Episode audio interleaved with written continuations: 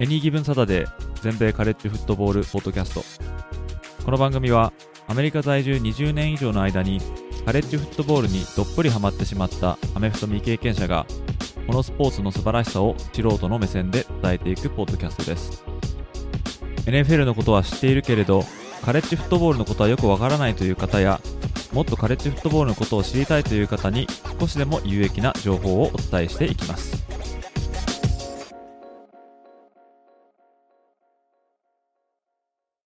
皆様ご機嫌いかがでしょうか？こちらは全米カレッジフットボールファンサイトを運営しております Any Given Saturday です今週すでにですね NFL ドラフトに向けた NFL スカウティングコンバインっていうのが行われてますよね。でもこのスカウティングコンバインっていうのはこれ何なのかっていうことですけども、大きく言えば、ドラフト候補たちの、まあ、見本市かなって私は表現するんですけど、で、このスカウティングコンバインは、ドラフトに入りたいって言ってる人がみんな行けるわけじゃなくて、その中でも上の方の一握りの選手だけが、こう、まあ、招待制で参加できるっていうイベントなんですよね。で、まあ、ここでは、まあ、身体測定やら、運動能力テストやら、まあ、インタビューとか、まあ、いろいろ行われて、NFL のチームがですね、まあ、プロスペクトを一斉に集めて、まあ、吟味するような、まあ、そういうイベントなんですけども、まあ一部ではですね、大掛かりな運動会なんて、まあ呼ばれてますよね。まあ自分の株を上げるために、少しでも多くベンチプレスができるようにとか、まあ40ヤードダッシュで少しでも速いタイムが出せるようにするとか、まあ、この日のために候補選手たちはそれぞれに特化したスカウティングコンバインのトレーニングを積んでいるということでですね、NFL ドラフトの登竜門とも言えるこのスカウティングコンバインですね。まあ、NFL のシーズンが現在オフに入っている今、ファンの皆さんにとっては、まあ、来たるシーズンにおいて自分の推しチームがどのような選手をドラフトして補強するかということは、まあ、大いに気になるところだと思うんですけども、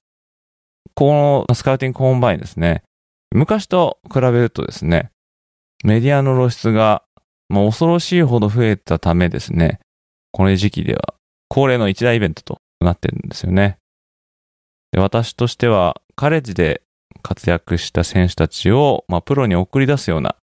まあ、親のような心境で、この NFL ドラフトの、まあ、プロセスを見守ってるんですけども、まあ、こ今行われているコンバイン、まあ、その後に行われるプロデー、そして、まあ、NFL のドラフト本番と、まあ、そういった一連のこのイベント、こちらもですね、まあ、ちょっと追っていきたいかなと思っております。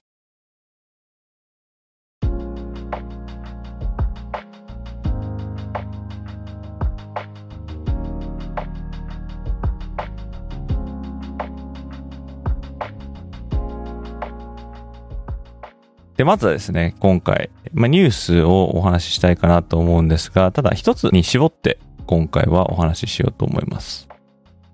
で、今回どんなニュースをご紹介しようかなっていうことなんですけども、それはですね、クロックルールがあま変更されるかどうかっていう、そういうニュースですね。まあ、この試合時間がですね、NFL の試合と比べると、まあ、カレッジフットボールの方は少々長いんですよね。で、この長くなっているこのカレッジフットボールの試合時間を短縮するために、まあ、新たなクロックルールが導入されるかもしれないっていう、まあ、そういうニュースなんですけども、まあ、主にですね、今検討されているクロックルールの変更、えこちらはですね、4つ挙げることができます。まずは、連続してタイムアウトを使うこと、これが禁止される。まあ、これはですね、大体使われるのは、キッカーをアイスするため。まあ、アイスっていうのは、切る寸前とかにタイムアウトを取って、えー、キッカーの集中力をそぐような、まあ、そういうことを目的として、まあ、監督とかがこのキッカーが蹴る直前にタイムアウトとか取るとかね。やっぱりキックをするのにはかなりの集中力がいりますからね。まあ、そういうので、ちょっとした雑音になるような、まあそういうのね、まあアイスするとか言いますけども、まあこれのためだけじゃないんですけども、大体でも連続でタイムアウトが取られるっていうのはもうこういうことだと思うんで、まあ、これの禁止ですね。で2つ目は、第1クォーターと第3クォーターの終了時に、ディフェンスがペナルティを犯した場合、これまでアンタイムドダウンとして、もう1プレーだけすることが許されてたんですけども、まあ、これが禁止されるということですね。で、3つ目は、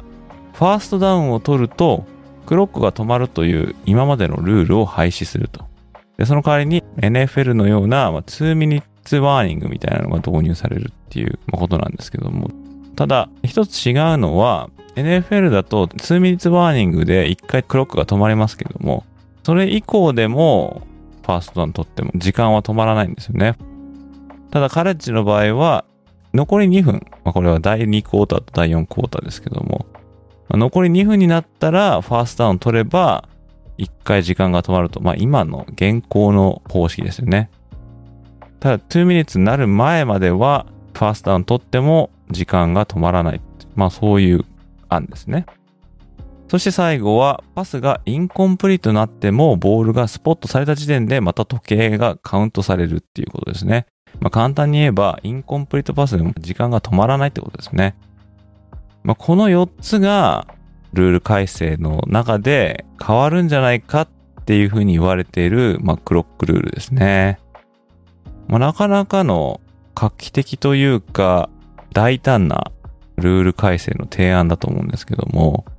まあ、なぜそんなに時間を短縮したいのかっていうことですね。まあ、NCA が言うのはですね、まあ、今後、2024年からですね、プレイオフが12チーム制になるんですよね。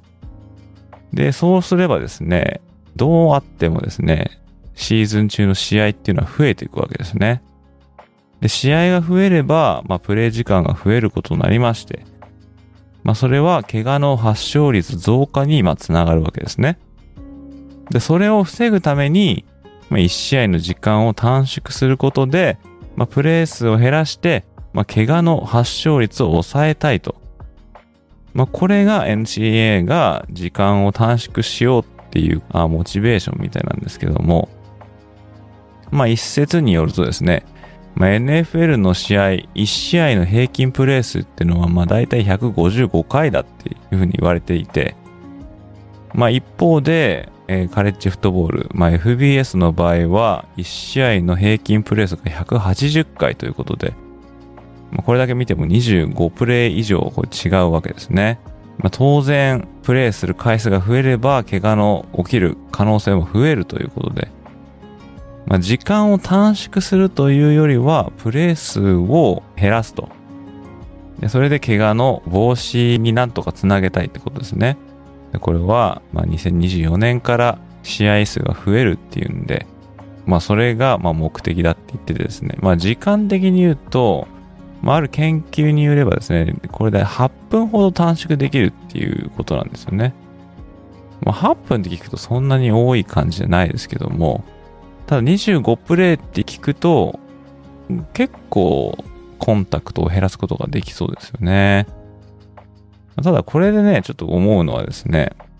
プレイオフで試合数が増えるっていうことで、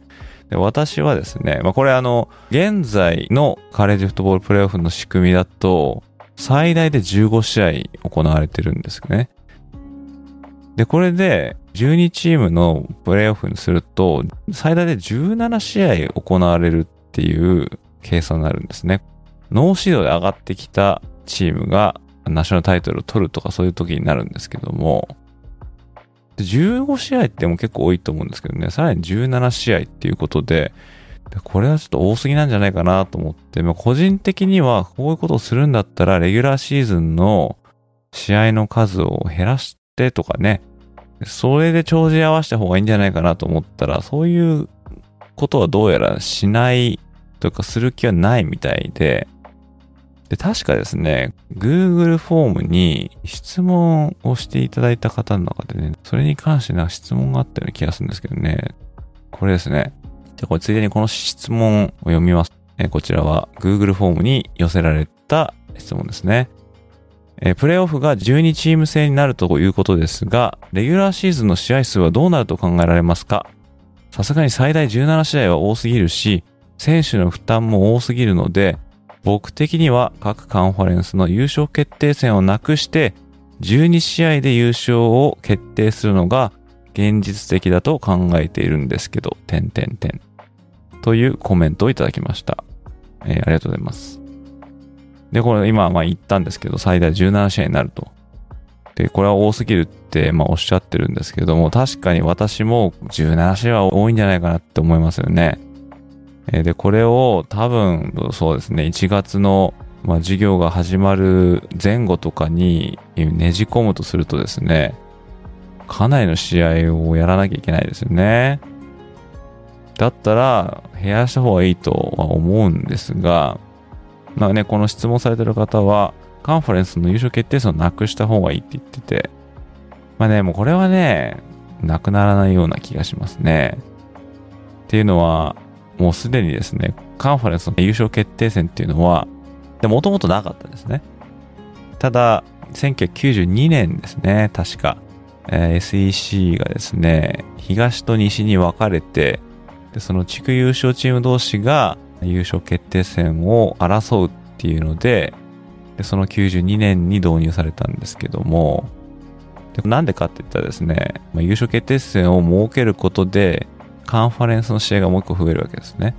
でこれでテレビの放映権とかチケットの売り上げが、まあ、増えるんじゃないかっていうんで、まあ、この優勝決定戦って生まれて、で、それでその甘い汁を吸って、というかですね、まあそれを見て、これちょっといいんじゃないのっていうんで他のカンファレンスも、まあ、真似してですね、えー、地区制度を敷いて、で、レギュラーシーズンが終わった後にカンファレンスの優勝決定戦みんな行うようになって、もう今ではね、もう全部 FBS の10カンファレンスみんなやってますからね。で、これは、まあ、工業的に、つまりお金を稼ぐためのイベントとしては、やっぱりやめたっていうふうにはならないんじゃないかなと思うんですよね。で、それ考えると、やっぱりレギュラーシーズンの試合を減らすしかないと思うんですよね。で、例えば、まあカンファレンス戦っていうのはあると思うんですけども、まあそれはね、まあ減らせないとしたら、まあノンカンファレンスの交流戦みたいなのを、だいたい今そうですね、2から3ないし4がこういろいろなカンファレンスで組まれてると思うんですけども、まあ、これを減らすとかね、しないとダメなんじゃないかなって思うんですよね。でもそれをするつもりはどうやらなさそうなんで、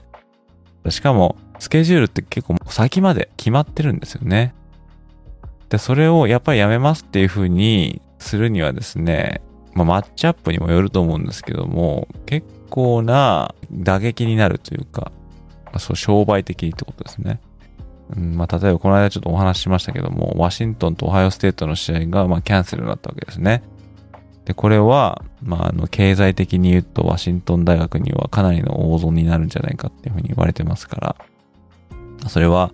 オハイオステートみたいな強いチームと、やれたはずなのにってことですよね。でもこれはまあ、カンファレンス外の試合ですから、これ行われなかったとしても、まあ、そこまでカンファレンス優勝するかしないかみたいなのには、影響はそこまでというか全然しないわけですけどもね。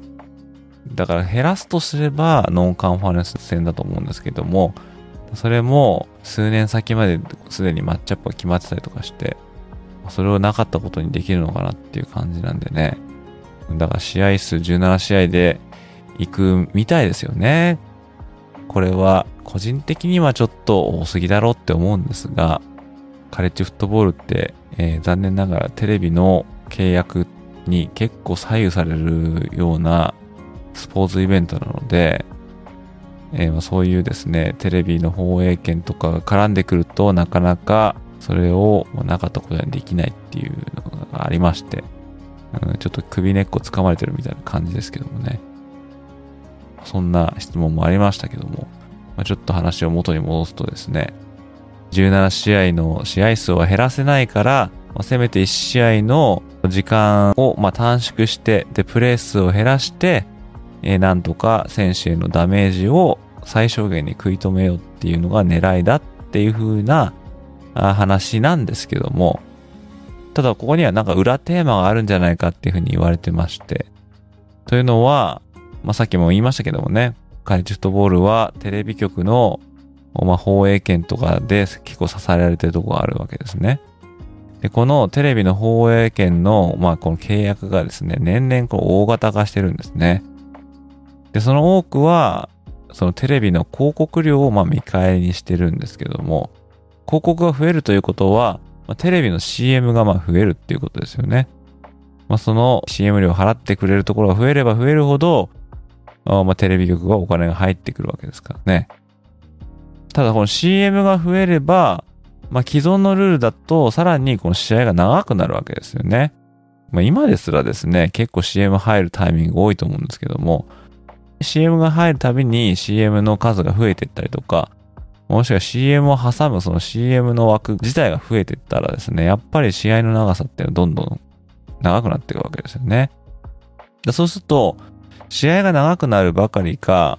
次のブロックの試合の開始時間と被る。まあ、これどういうことかというとですね、大体ですね、カレッジフットボールこう見てるとですね、大きく分けて4つの放映ブロックに分かれてるんですよね。で、まずはお昼ですね。12時から始まる試合。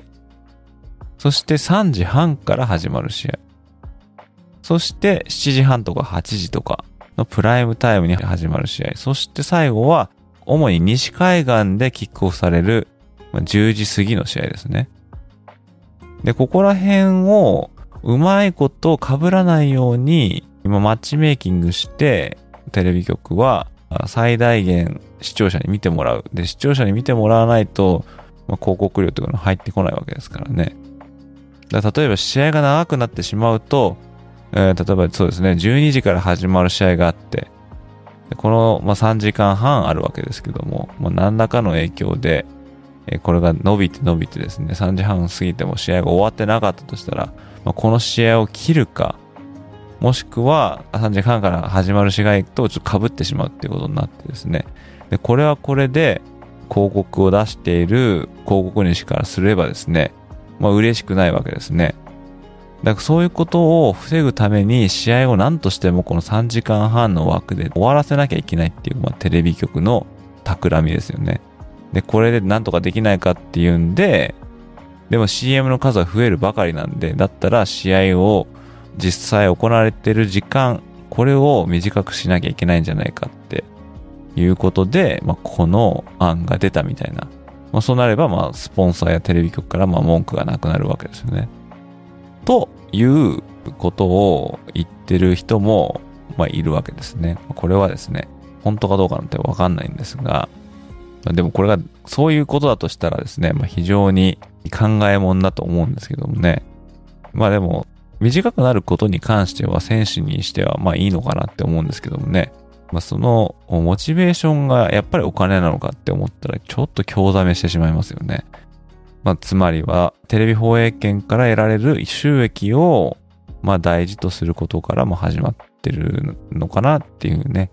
風にまあ意地悪くすれば思えてしまうわけですよね。ただこのルールをですね、こう変更すると結構こう試合の流れも変わっていくんじゃないかなっていうふうにも言われてますね。で、特に、インコンプリートパスでクロックが止まらないっていうこのルールが本当に施行されるとなると、まあ、従来からの試合の流れを根本的に変えてしまいかねないというふうに今言われてますね。まあ、例えばですね、まあ、リードしているチームだったら、まあ、試合の終盤で、で、これまでだったらですね、なるべくランで攻めてですね、時間をなるべく使って、相手に反撃させるチャンスを与えないようにするっていうのがですね、まあ定石だと思うんですけども、でもし、このインコンプリートパスでもクロックが止まらないってなればですね、別に走る必要ないわけですね。えパス失敗しても時間が止まらないんですからね。こういう状況でも、積極的にパスプレーを選択できるっていうような流れになっていくと思うんですよね。で、また負けているチームであれば、まあ、これまでならインコンプリートパスで時間を止めて、まあ、攻撃時間をセーブしながらなんとかこう攻めていくっていうですね、作戦を取っていたと思うんですけども、まあ、これがですね、できなくなるわけですね。パスが通らなくても時間は止まらないわけですからね。まあ、そうなると、まあ、カムバックからの逆転勝利っていうのがひょっとしたら難しくなっていくのかなっていう印象を受けますね。だからこのインコンプリートバスでクロック止まらないっていうことが本当に導入されると、まあ、監督とかはですね、それに備えた2メレットドリルみたいなのをあらかじめ考えておかなきゃダメですよね。今までだったらね、パスをちょっとこう、通ればいいけど通らなかったらインコンプリートでま時間止まるみたいな、まあ、そういう考えだと思うんですけどもね、それが通用しなくなるかもしれないっていうことですからね。まあ、いずれにしても今のこのお話ししたクロックルールの改正はですね、まあ、提案されるんじゃないかって言われてる状況なんで、この3月にですね、NCA、またなんか総会があるみたいで、でそこでどうやら提案される、まあ、案件みたいなんですけども、まあ、これはですね、カレッジフットボールの試合の流れを買い替えない、これ結構重要なルール改正だと思うので、この動向はですね、注意深く見守っていきたいなと思いますね。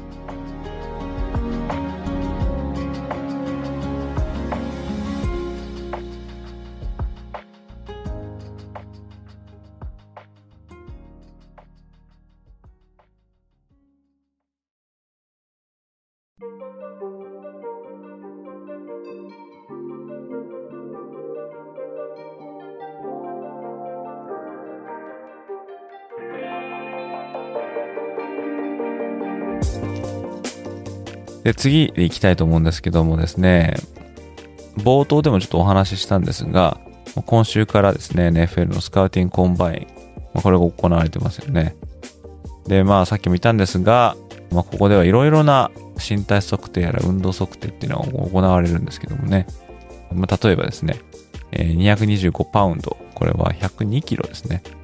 このベンチプレスの回数、あとは垂直跳び、幅跳び、して20ヤードのシャトルラン、あとは3コーンドリル。で、それに加えて、ポジションごとのドリルというのがあったりとか、まあ、あとはインタビューですね。この選手の内面を知ると、まあ、そういうようなことが行われたりとか、まあ、あとは健康診断ですね。で、もともとこのドラフトの候補たちを一堂に集めて、ヘルスチェックするっていうのが、まあ、コンバインの目的だったんで、まあ、これがですね、転じて今のような形になってるっていうのはあるんですけども、まあ、その中でもですね、まあ、やっぱり注目なのはですね、まあ、40ヤードダッシュですよね。まあ、コンマ何秒とか、コンマゼロ何秒と、まあ、そういう世界で、まあ、ドラフトでの株がこう急騰したり、まあ、暴落するっていう、まあ、シビアな、まあ、テストなんですね。まあ、単純ですよね。ただ単に40ヤードどれだけ速く走れるかっていうことですけども、まあ、その中にはね、初速とか加速とかっていうのもあると思うんですけどもね。で、この40ヤードのことに関してですね、まあ、昨年のツイッターのフォロワーのハルさんって方がいらっしゃるんですけども、でその方からちょっと質問があったんですね。で、それをですね、昨年のちょっと今頃配信したスタンド FM のライブ配信でとお答えしたっていうのがあってですね。で、今回はそのお話をですね、ちゃんと編集して皆様にご紹介したいかなと思っております。まあ、40ヤードダッシュ。まあ、これに関して、ツイッターの方でフォローしていただいてるハルさんから質問がちょっと寄せられたんですね。この40ヤードダッシュに関して。で、これをですね、まあ、ちょっと紹介しようかなと思うんですけれども、まあ、忙しくてまだ配信聞けておれませんが、質問があります。コンバインの40ヤード走、毎年楽しみなのですが、公認と非公認、同じところで同じ測り方をしているのになぜ違うのでしょうかまた出ている記事のタイムにもそれぞれ微妙に違うのは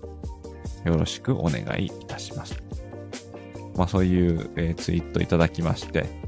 まあこれはですね、まああんまり深く考えたことなかったんですけど、まあよく考えてみたらなんでかなって自分でも思ったんですよね。ということで、調べさせていただきました。ひょっとしたらこれ知ってる人いっぱいいるかもしれないんですけど、まあ、個人的に知らなかったっていうのと、まああとはね、こうやってハルさんみたいにわからないっていう方もいらっしゃるので、ここの機会でですね、私が調べてきたことを発表させてもらおうかなってまあ思ってるんですけども、テレビでね、生でこう40ヤード走ってて、まあスコアが出て、タイムが出ると、まあその横に U とかね、書いてあると思うんですけど、まあそれはアンオフィシャルの U。アンオフィシャルはまあ非公式とか非公認とかの U ですね。大抵違いますよね、タイムがね。で、これなんでかなっていうところだと思うんですけども、まあ、うまくこう説明できるかどうかちょっとわかんないんですけど、ちょっとご紹介したいと思うんですけども、1998年までは、そのコンバインでのタイムの測定っていうのは、手動で行われていたと。まあ、要するにストップウォッチですよね。で、その1999年から、まあ、デジタルというか、あまあ、そういう測定方法が、まあ、取り入れられるようになったっていうんですね。で、まあ、その1998年までのタイム、まあ、40ヤードの距離は当然変わらないんですけど、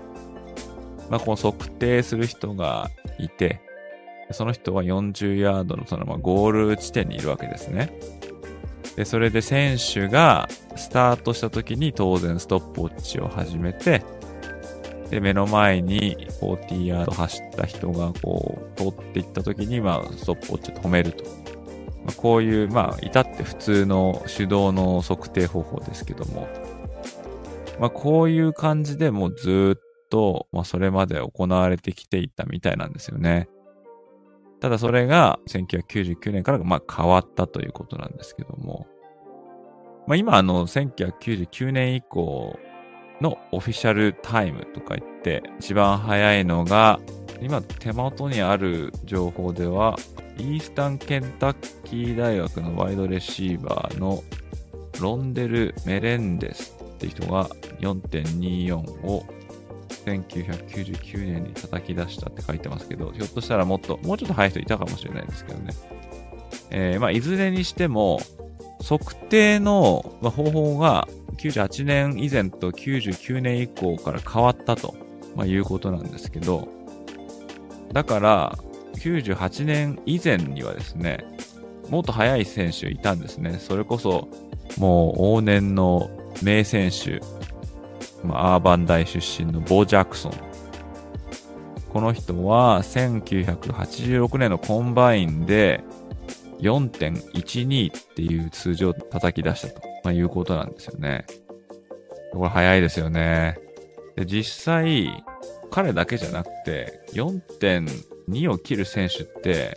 以前はいたみたいなんですよね。手動でやってる時期ですね。ただその手動じゃなくてデジタルの、まあ、測定方法が導入されてから、まあ、そこからちょっとレコードがちょっと分けられてますよね。99年以降の fastest official combine time、あ、ありますね、ここにね。4.24。あ、これクリス・ジョンソンも出してるんですね。うん、早いですね。その他にも、あまあ、今、なってます、並んでますけど、まあ、何にせよですね、まあ、測り方が違ったと。で、まあデジタルがあまあ導入されるんですけど、まあこの時ですね、の方法はですね、まあ、選手がスタートラインに立つと。で、スリーポイントスタンドっつって、まあ足、普通にまあ地面につけてますけど、で、右手ないし左手を地面につけて、まあ3視点でこう、スタートを迎えるっていう、このスリーポイントスタンスで、まあ、スタートするんですけど、スタート地点に、まあ、レーザーでスタートが始まるっていうのがあって、でもゴール地点は手動っていうことなんですよね。で、アンオフィシャル。この時のレコードは、コーチがまあ立ってるわけですね。まあ座ってるのか。40ヤードのところで。で、その人が止めた時のがまあアンオフィシャルっていうことなんですよね。で、この時のタイムは手動なんで、スタート地点からフィニッシュまでのそのタイムは、ゴールラインにいるコーチのストップウォッチが示した数字と。ただ、これを後に、このレーザー照射とかで、このまデジタル方式ですよね。えー、これで実際にいつスタートしたのかっていうのを解析して、で、そこでアジャストしたタイムが方式って言って、まあ、使われるようなんですよね。だから、アンオフィシャルの時はですね、まあ、リアクションタイムって、まあ、あると思うんですけど、選手が、まあ、GO つって走る。まあ、この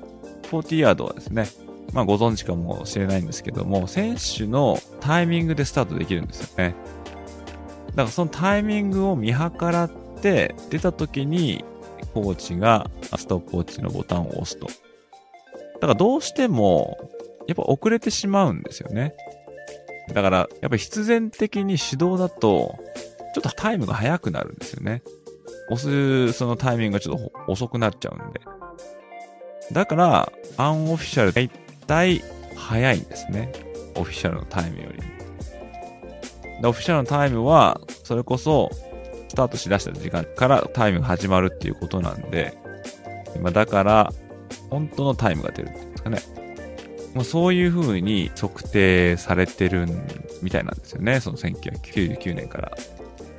安定した記録を出していけるように、その方式が変わってないんですね。だから、テレビとかでライブでやってるときは、アンオフィシャル。これは、ストップウォッチがこう出したタイムで。で、それを後々、スタートした時の、本当にスタートした時の時間をアジャストして、調整して出されたタイムっていうのが、オフィシャルのタイム。だから、ちょっと違いが出てくる。それで、大体の場合は、オフィシャルよりアンオフィシャルの方が早いタイムが出る。それは、微妙にの手動で押す時の時間がちょっとだけ遅れるからと、いうことみたいですね。まあ、これだけ聞いたらね、なんか、うーんっていう感じだと思うんですけど、じゃあなんで手動で使ってるのって思いますよね。で、今、本当に正確に走るこの時間をこう測定したいんだったら、FAT って呼ばれるそのシステムがあるんですけど、で、これはですね、フルリーオートメイテッドタイミング。完全なる自動的な測定みたいな感じですかね。無理やり訳すとすると。スタートからゴールまで全部デジタルでオートメイト、自動的に測ってくれるってやり方ですよね。この方が、まあ、ムラ出ないじゃないかって当然思うと思うんですよね。なんでわざわざ人の、人がこう最後ゴールに立ってストップウォッチをしてんだっていう。この疑問は、まあ出ると思うんですよね。これもですね、まあ調べたら答えありました。まあちょっとそこ行く前に、あの、40ヤードの、まあ、まあ、順序っていうんですかね。まず、まあ選手、2回走りますね、40ヤード。それで、ゴールラインには2人コーチいるんですね。でその2人がストップウォッチで、それぞれ2回とも、まあ、測るんですね。で、さらに、そのデジタルでも、まあ、測る。だから、1人につき6個タイムが出るっていう計算になるんですね。まず1本目で、えー2人のこの手動のストップウォッチとデジタルのタイム。これ3つ出るんですね。1本目で。で、2本走るから、全部で6つのタイムが1人につき出てくるっていうことなんですね。で当然これ、あの、微妙にムラというかこう違い出てくると思うんですよね。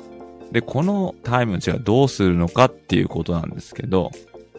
まあ、ここで違いが出てくるんですね。これあの、はるさんの質問にもあったんですけど、また出ている記事のタイムにもそれぞれ微妙に違うって言ってるんですよね。で、これがなぜなのかっていうことなんですけど、6個出てきたタイムをどういうふうに使うかっていうので、どうも調べてみるとですね、ちゃんとこう出てこないというか、その、これを使うみたいな。まあ、どういうことかっていうとですね、通に読んでみるとですね、例えば、まあ、ある人は、6つのうちの一番早いタイムと一番遅いタイムを切り捨てて、残った4つのタイムの平均がオフィシャルタイムだっていう人とか、6つのタイムを全部を平均したタイムだとか、あとはもうそれこそ、まあ、例えばタイム測ってある人のものをそのままもう他のは関係なく使っちゃうとか、なんかそういうことが、なんかあるみたいなんですよね。NFL のコンバインでこうテレビ出てくると official time。これにはどういうふうにじゃあその6つのタイムを使ってるのかっていう、あると思うんですが、そこまでちょっとで、ちょっとわからなかったんですけど、ももしあのなんかもうすでに分かってる方いらっしゃったらですね、ツイートなりでちょっと教えていただけると私も助かるんですけども、まあそんな感じでですね、そのデータをどうするかによって微妙にその公式タイムが変わってくるっていうふうに書いてあるんですよね。この私が見つけたこう記事というか資料というか。それもなんかね、どうなんだって感じですけどね。あ、でですね、さっきもちょっとあのお話ししたあの、なんで全部デジタル式にしないのか、オートメイトにしないのかって話ですね。で、あの、2012年に試験的に使ったらしいんですよね。この NFL は FAT、フルリーオートメイテッドタイミングっていうこの仕方が要するに全部スタートからフィニッシュまでデジタルにしようって。で、やってみたらですね、正確なタイムがアンオフィシャル出る時間よりも遅かったみたいなんですよね。その遅い度合いが見た目で結構、えー、っていうぐらいということコンマ2秒とかぐらい遅いと。軒並みですね。で、そういう風になってしまうとですね、例えば、そうですね、まあ、クリス・ジョンソンさっき出てましたけど、4.24っていう。でも本当は FAT で測ったら、まあ、4.44だったかもしれないっていう、まあ、そういうことですよね。で、それが軒並み起きるってなると、さすがにですね、コンマ01とか02秒とかの違いだったら、まあ早い。まあちょっと負けたけど、まあ早いよねっていう風になると思うんですけど、でもコンマ2秒とかまでこう遅くなると、ちょっと選手にしてみても、またスカウト側にしてみても、これ比較できないよなってなってくる。まあ、そういう風に判断したみたいなんですよね。その FAT で測った時間、要するにスタートからゴールまで全部、え、自動的に機械で測ったら、まあそれが多分本当の40ヤードのタイムだと思うんですけど、それがここまで測ってきたタイムとえらく変わってくると。そうすると、比べる際にですね、その以前のタイムと比べる際に比べられなくなってしまって、それぐらいの誤差が出てしまったために、FAT を使うのやめようってどうやらなったらしいんですよね。だから、コンバイン側が大きく方針を変えて、確かにコンマ2秒とか違うけど、こっから本当のタイムで行きますっていう風にもう仕切り直ししない限り、おそらくこの official、unofficial みたいなタイムが出てくるこの状況変わらないんじゃないかなと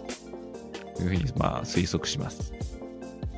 これがですね、アンオフィシャルとオフィシャルの謎ないし、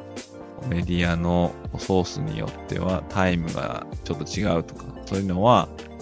出てきたデータを扱うその方法がまちまちだからっていうことみたいなんですよね。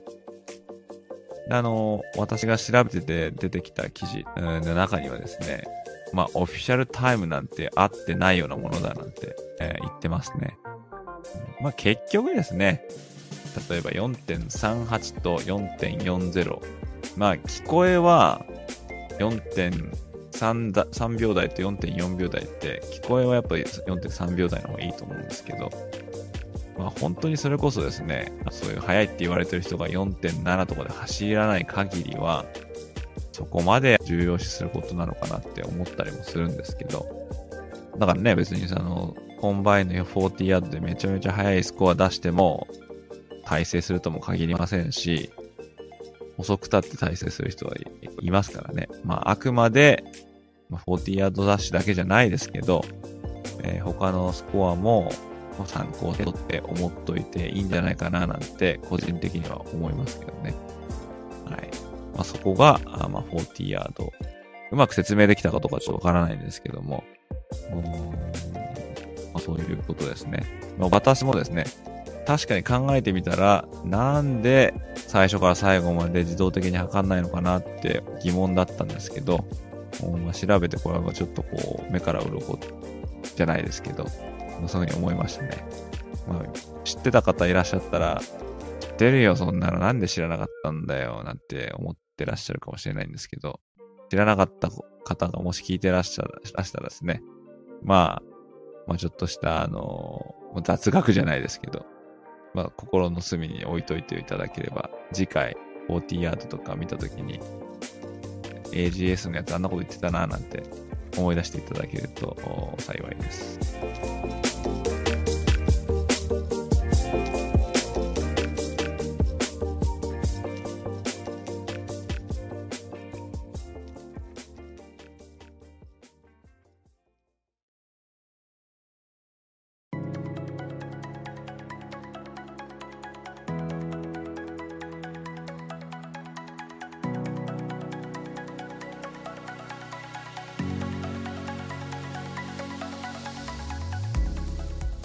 まあ、次はですね、 Peing の質問箱に寄せられた質問に、ま答えていくということをしていこうかなと思いますね。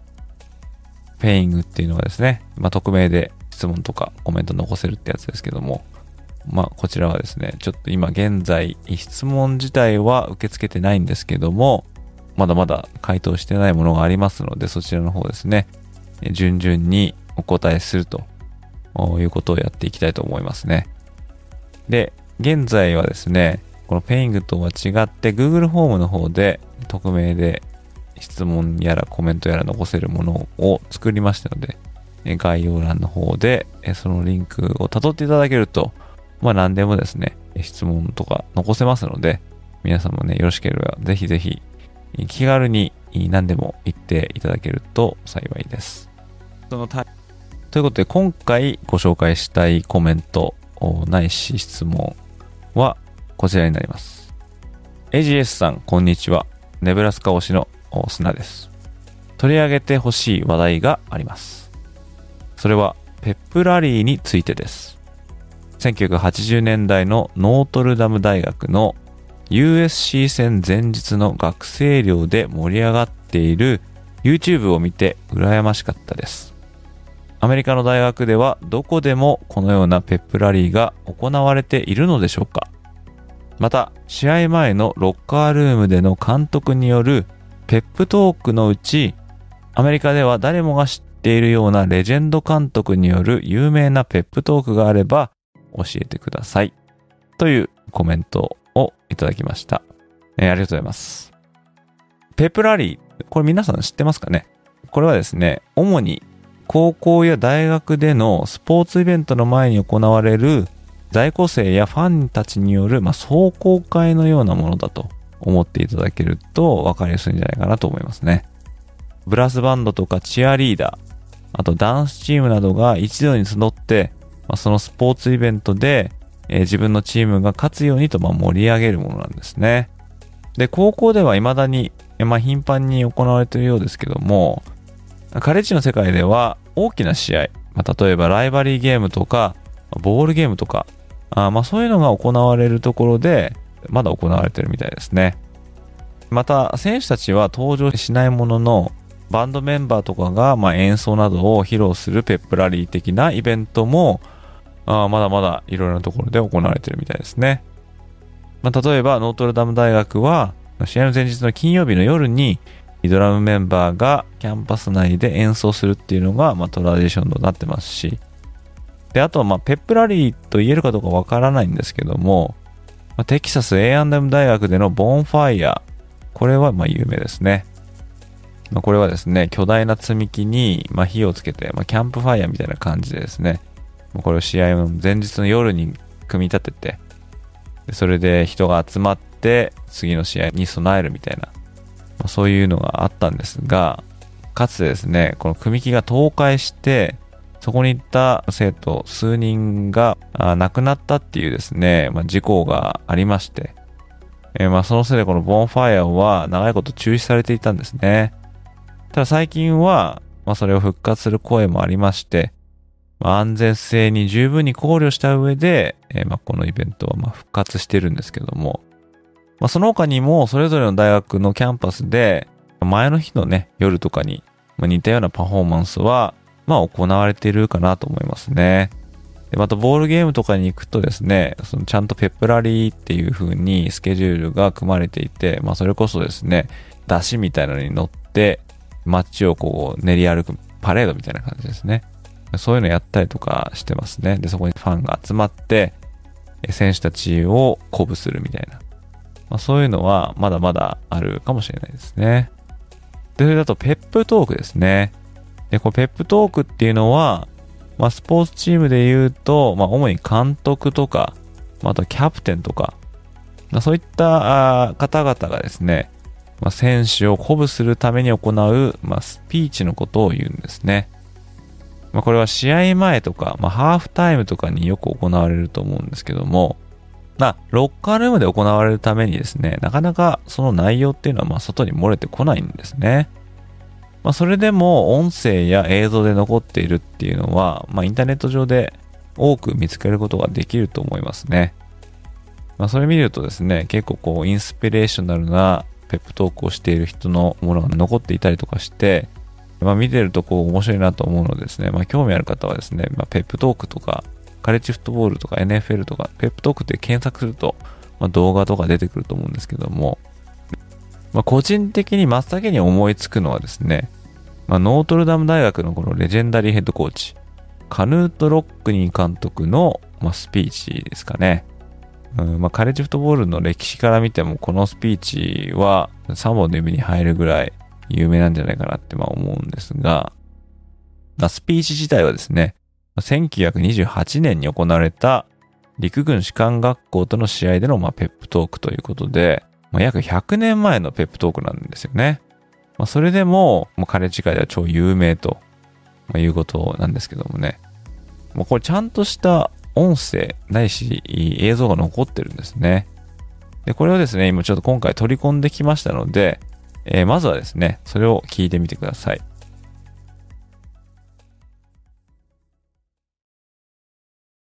Now, the success of any team, then, based on team play. As been shown all year. Sacrifice, unselfish sacrifice. These the fellows they say are pretty good, but I think we're better. And I think if we get ourselves keyed up to a point we're confident of that, why, the results will take care of themselves. All right, now in the kickoff, if we receive, the three men drop back on the receiver and block long. I don't know the name style. If we kick off,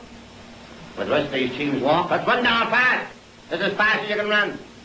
And then we go on defense. And on defense, I want the center in and out of that line according to the situation.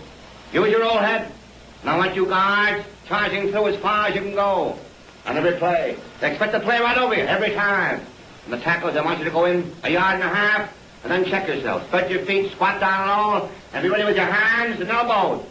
You won't be sideswiped. But I want the ends and they're fast every play. Every play, but under control. And you men in the backfield there, I want you to analyze before you move. And if they throw a forward pass, they throw a pass, wait till you see the ball in the air. And then go and get it. And when they get it, boys, that's when they go on offense. That's when we go to. And don't forget we're going to pick on one, one tackle they've got this week. We're going inside them. We're going outside them. Inside them and outside them. And when we get them on the run once, we're going to keep them on the run. And we're not going to pass unless our secondary comes up too close. But don't forget, man, we're going to get them on the run. We're going to go, go, go, go. And we aren't going to stop until we go to that goal line. Don't forget, man, today's the day we're going to win. They can't lick us, and the black out of the goal. The first whistle of the man win there and fight, fight, fight, fight, fight. What do you say, man? Amen. まあ、これ内容はというとですね、前半は、ま、それぞれのポジションの選手が何をすべきかというのを、まあ、淡々に、ま、語っているんですけども、まあ、後半にかけてテンションが徐々に上がっていってですね、で最後はあ自分たちは何が何でもランで押し切って相手を圧倒するのだと。今日は絶対勝つ。それが私たちだと。そして、まあ、ファイトするのだと。まあ、連呼して選手たちをフィールドに、まあ、送り出したんですね。これ非常に有名なペップトークですね。でちなみにですね、このペップトークはですね、カレッジフットボールを題材とした映画の中でも、特に有名な作品の一つであるルディ。こちらの中でも紹介されてるんですよね。ノートルダム大の大ファンであるこのルディはですね、 walk-on としてチームに入部するために、まあ、キャンパスにやってきますけども、まあ、その中でグランドメンテのフォーチュンっていう人について、まあ、スタジアムの点検を行っていたルディはチームのロッカールームに入れてもらいますで夢にまで見たノートルダム大のロッカールームで、まあ、感無量となったルディはですねえ子供の頃から耳にタコができるまで聞き続けたこの今のロックニー監督のスピーチをまあ、ロッカールームで、まあ、このフォーチュンに披露したっていうのがありましたね。まあ、結構有名だと思うんですけども、まあ、こちらの音源も撮ってますので、ちょっとお聞きください。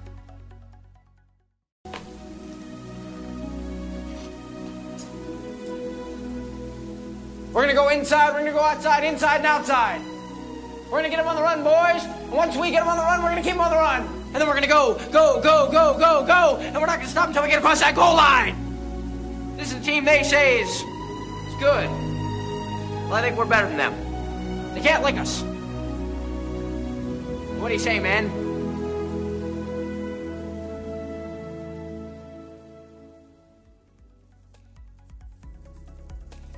はい。まあね、映画でも特に印象深いシーンだと思うんですけども、まあ、このオリジナルのスピーチがですね、およそ100年前のスピーチとはいえですね、今後もカレッジフットボールの歴史の中で長く語り継がれていく偉大なペップトークの一つであると、まあ、いうことはま間違いないんじゃないかなと思いますね。砂さん、コメントありがとうございました。で、次はですね、こう Google フォーム、先ほど紹介しましたけども、こちらの方の質問箱に寄せられた質問を一つ紹介しようかなと思います。えー、こちらの方になりますね。えー、トランスファーポータルで記事になっている JT ダニエルズの件ですが、なぜライス代なのでしょうか？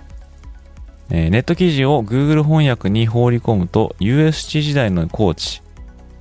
マーカス・トゥアサ・ソポが関係しているらしいのですが、その辺はわかりますでしょうか？という質問をいただきました。えー、ありがとうございます。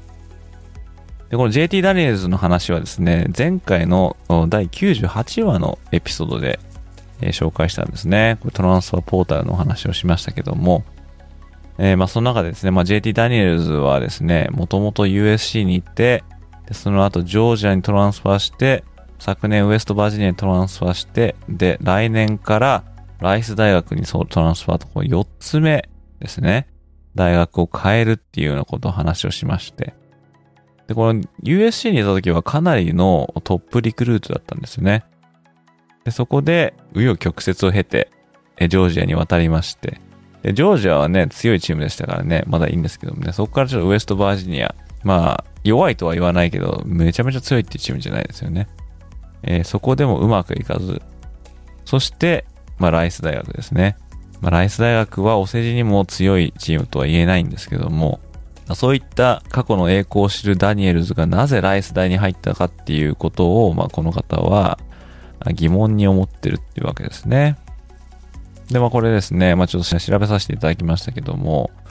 まあ、現在のライス大学のヘッドコーチ、これ、えー、マイク・ブルーム・グレンっていう人なんですけども、このブルーム・グレン監督が、スタンフォード大学でコーチをしてた時に、その時高校生だったダニエルズをこのブルーム・グレン監督が口説いていたっていう、まあ、縁が、まあ、あるみたいですね。で、このマーカス・トゥヤサ・トーポって、この人はですね、もともとワシントン大学でクォーターバックをしてたっていう、私もまだ記憶してる名クォーターバックだったと思うんですけどね、ワシントン大学では。で、この方が USC 時代にっていう話なんですけどもね、多分ですね、USC の時、時代が被ってないんじゃないかなって思うんですよね。その、マーカス・テアス・ソーポっていうのも、今、ライス大学でクォーターバックのコーチをやってるんですね。ただ、縁があったのはむしろこのブルーム・グレン監督なんじゃないかなっていうふうに思いますけども。このライス大学はグループオフ5の中に所属している、大学で、ここまでですね、5年連続負け越し中なんですね。えー、ですんで、ダニエルズを要して、まあ、パスオフェンスをなんとかこう向上させたいと、まあ、思ってると思うんで、まあ、あとはですね、ダニエルズも、まあ、ウェストバージニアでも結局先発の座を奪われてしまったということで、で、これが大学のプレー資格最後の年だと思うんで、えー、なんとかですね、シーズン通してプレーして優秀の美を飾りたいのかなっていう感じですけども、でちなみにこのライス大学にですね、現在所属しているですね、ワイドレシーバーに、ルーク・マキャフリーっていうのがいるんですね。で、このルーク・マキャフリーは、ネブラスカ大学にもともといて、でその時はクォーターバックだったんですね。そこから、エイドリアン・マルチネスっていうですね、クォーターバックが、まあ、ネブラスカ大で先発を取りまして、で、その先発争いに負けたこのマキャフリーはですね、ライス大学に転校して、その後にワイドレシーバーにコンバートされていって、で昨年は723ヤードに6タッチダウンと、まあ、なかなかいい数字を残してるんですけども、まあ、このルーク・マーキャフリーとこの JT ダニエルズのこのホットラインがま見れるのかななんていう気がしますけども。ちなみにですね、もうちょっとこのマーキャフリーの名前で分かったかもしれないんですけども、このルーク・マーキャフリーは、現在サンフランシスコ 49ers のスターランニングバックで、元スタンフォード大学のクリスチャン・マーカフリーの、まあ、弟さんなんですよね。えー、まあ、そんな選手がいるライス大学で、まあ、JT ダイニエルズがセカンドチャンスならぬフォースチャンスと、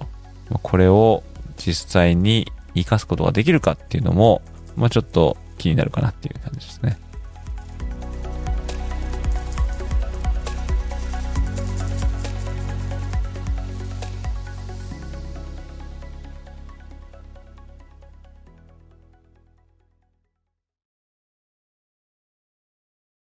さて、ここからはエンディングとなりますが、その前に前回のエピソードで出題したクイズの答え合わせをしたいと思います。どんなクイズだったかというと、先日開幕した XFL に参加している選手で、かつて NFL で第1巡目にドラフトされるも、結局ベンチに下げられてしまったばかりか、カナダの CFL、USFL、そして XFL でも結局ベンチに下げられてしまったという非常に残念な QB が、まあ、生まれてしまいましたが、これは誰だったでしょうかと、まあ、そういったクイズでした。で、その答えは、元メンフィス大学のクォーターバック、パクストン・リンチでした。2012年から2015年までメンフィス大学でプレーしたリンチは、2016年の NFL ドラフトで第1巡目にてデンバーブロンコスに指名されて、まあ、プロの扉を叩きますが、たったの2年でリリースされてしまいます。その後は、シアトルシーホークスやピッツバーグスティーラーズなどに拾われますが、長続きせず、2021年からはカナディアンフットボールリーグサスカチュワンラフライダーズに入団。しかし、元 NFL ドラフト first rounder ながら、ラフライダーズでは4番手の QB として出場機会はなく、1シーズンでリリース。その直後に立ち上がった USFL のミシガンパンサーズと契約。しかし、怪我を負って IR 入りして、結局試合出場は叶いませんでした。そして先日開幕した XFL では、オーランドガーディアンズの一員として開幕を迎えましたが、まあ、ここでもベンチスタート。ということで、リンチは NFL、CFL、USFL、そして XFL の4つのリーグでバックアップ QB となってしまったという、まあ、史上初の選手となりました。まあ、当然誇れるような記録ではなく、逆にリンチのダメさ加減が際立ってしまったと、まあ、そういう結果になってしまいました。